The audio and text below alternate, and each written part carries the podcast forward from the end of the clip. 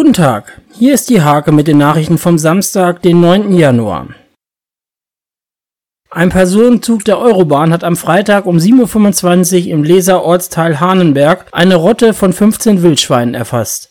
Dabei wurden alle Tiere getötet.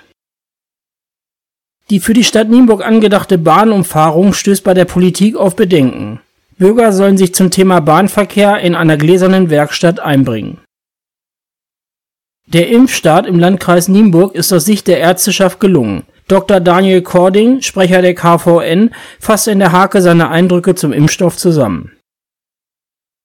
Fast 80 Präsentkisten hat die Initiative Liebenau hilft vor Weihnachten an Familien und Einzelpersonen verteilt. Ulrike Granich von Liebenau hilft zieht eine positive Bilanz.